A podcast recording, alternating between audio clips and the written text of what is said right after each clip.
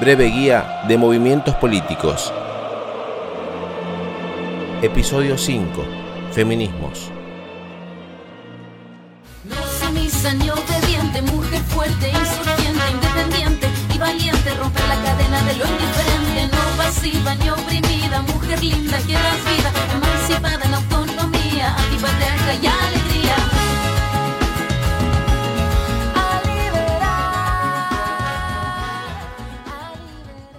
El feminismo es un movimiento político y social, una teoría política y una perspectiva filosófica que postula el principio de igualdad de derechos de la mujer y el hombre. También sostiene que ningún ser humano debe ser privado de bien o derecho alguno a causa de su sexo y busca conseguir que las mujeres tengan iguales libertades que los hombres, además de eliminar la violencia contra la mujer que en su mayoría es ejercida por estos mismos.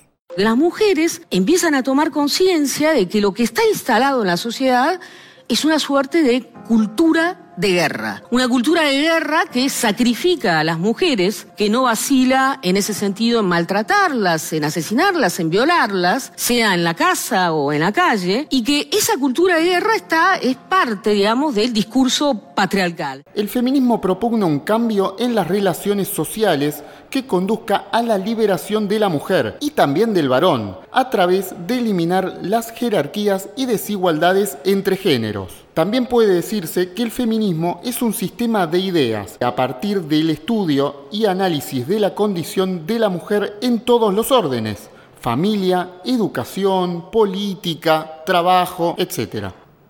El feminismo es una forma de vivir individualmente y de luchar colectivamente. Simón de Beauvoir. El término feminismo refiere a los movimientos de liberación de la mujer, que históricamente han ido adquiriendo diversas proyecciones. Igual que otros movimientos, ha generado pensamiento y acción, teoría y práctica, y como movimiento social, del cual ya hemos hablado en otro episodio de este podcast, está formado por grupos organizados. El feminismo se ha desarrollado históricamente en una sucesión de etapas o fases a las que se han denominado olas. En cada fase u ola se han desarrollado ideas y conceptos, teorías, estrategias, acciones y corrientes muy diversas, por lo que se utiliza en algunos casos la noción de feminismos para denotar esa diversidad. Y hoy desarrollaremos algunas de estas olas. A las mujeres nunca nos han regalado nada. Siempre, siempre nos costó todo, nos costó siempre el doble o el triple. El, sindicalismo siempre fue pensado como una estructura donde se juntan un par de tipos y definen el rumbo del movimiento obrero. Y hubo en la historia del movimiento obrero hubo un montón de compañeras que quedaron invisibles y que han hecho un montón de aporte a la lucha de la clase trabajadora. Como vemos, el feminismo es una corriente de pensamiento de los trabajadores en sí, pero también está fuertemente cruzada por otras corrientes ya expuestas en este espacio, como por ejemplo el anarquismo. En nuestro país podremos distinguir varios hitos y luchas desde el siglo XIX, el siglo XX y el aún corto siglo XXI, y aquí repasaremos cada una brevemente. En Argentina, la anarquista Virginia Volten lideró un movimiento feminista sindical alrededor del periódico La Voz de la Mujer a fines del siglo XIX, publicado bajo el lema Ni Dios, ni patrón, ni marido. Pocos años después, Volten integró la mesa de conducción de la Fora e instalada en Uruguay participó del movimiento que conquistó el derecho al sufragio para las mujeres y el divorcio. Aquí también el sufragismo fue fuerte y Julieta Lanteri, médica y líder del movimiento feminista argentino de comienzos del siglo XX, se convirtió en la primera mujer que logró votar en Argentina y en América Latina durante las elecciones municipales de Buenos Aires en 1911. Una de las figuras femeninas más destacadas del país del siglo XX, Alicia Moró de Justo, también intervino en el Congreso Feminista del Comité Pro Sufragio Femenino. En 1910 fue una de las organizadoras del primer Congreso Feminista Internacional. En 1907, Alicia ingresó a la Facultad de Medicina, graduándose con diploma de honor. Fue la segunda mujer médica del país y se especializó en enfermedades femeninas. En 1932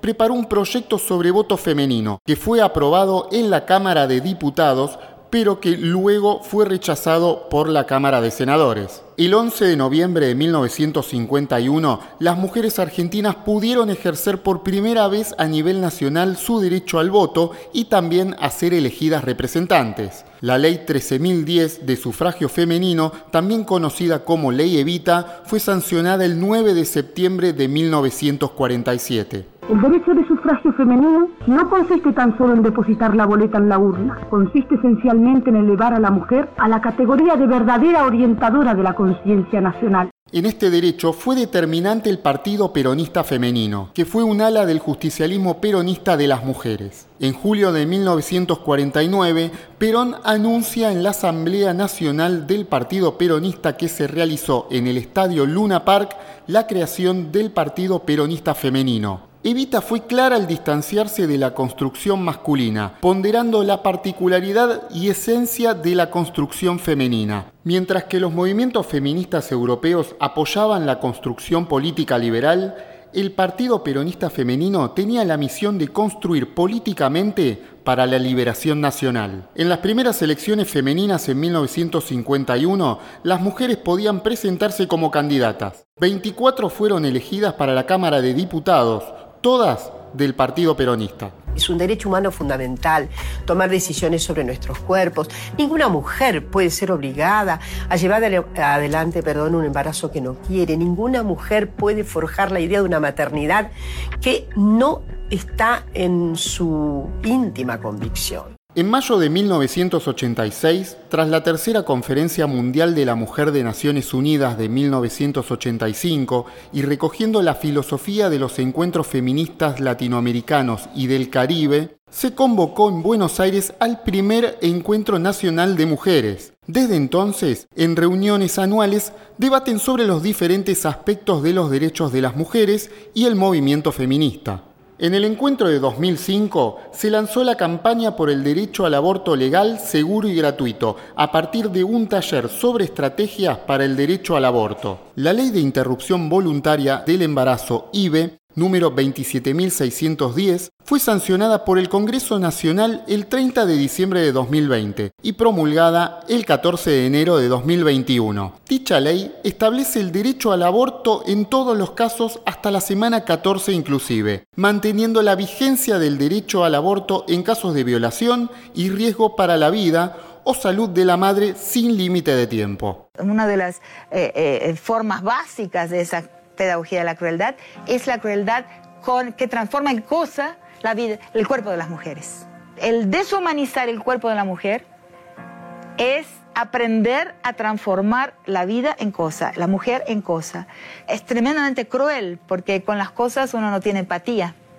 La empatía es con las personas, o debería ser. El movimiento Ni Una Menos surgió en 2015 para denunciar la violencia contra las mujeres y el femicidio. La primera marcha se realizó el 3 de junio de 2015. El detonante de la primera protesta fue el femicidio de Kiara Páez, una adolescente de 14 años asesinada por su novio en Santa Fe. El movimiento se ha extendido a otros países de Latinoamérica, Europa y Asia. Mientras no vayamos entendiendo de que somos eh, sujetos eh, diferentes pero iguales y no vayamos comprendiendo también al otro y a la otra, el que está al lado nuestro, y nos, pongamos en su piel y vivamos en su piel lo que vive el otro y la otra, no, no, no podemos pensarnos como sujetos transformadores de la realidad y como tal tampoco podemos pensar en un cambio verdadero y profundo. Y para hacerlo de verdad hay que hacerlo con todos, con todas y con todo. Como vimos, el movimiento feminista se reorganiza en cada ola, haciendo diversa su lucha. Seguramente esto se deba a que es transversal a todos los partidos políticos y a todas las corrientes del pensamiento. Continuará conquistando nuevos derechos,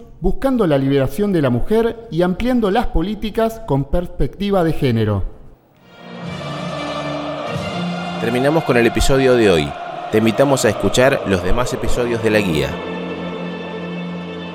hecho por trabajadores para trabajadores.